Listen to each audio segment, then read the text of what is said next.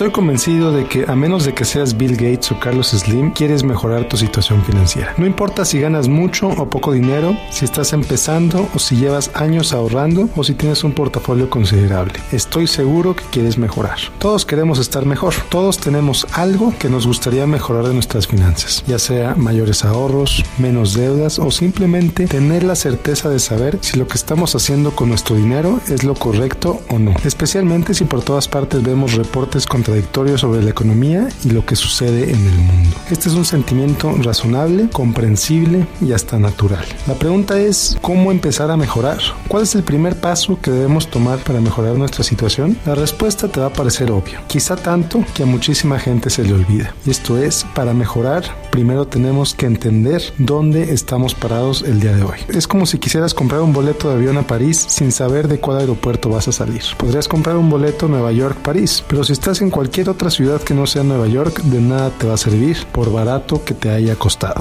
Entonces, identifica dónde estás y te será más fácil determinar qué es lo que tienes que hacer para llegar a donde quieres ir. ¿Cómo lo haces? Bueno, pues te propongo que hagas tres listas. En la primera vas a identificar todo lo que tienes y todo lo que te deben a ti. Haz un inventario completo con tanto detalle como puedas. En la segunda lista lo que vas a hacer es identificar todo lo que debes, a quién se lo debes y cuál es el pago mínimo mensual que tienes que hacer. Y por último, en la tercera lista, identifica todos tus ingresos, sueldos, comisiones, renta, intereses, dividendos, regalías, las ventas que haces de vez en cuando por internet, todo el dinero que recibes, particularmente el que recibes de manera constante. Estas listas son el primer paso en tu camino financiero. Considéralas tu aeropuerto de origen para que entiendas dónde estás. La próxima semana te voy a contar cómo definir tu aeropuerto de destino, es decir, cómo definir tus metas. Mientras tanto, te invito a que me sigas en facebook.com diagonal Miguel Gómez Consejero. Soy Miguel Gómez, consejero financiero, Noticias MBS.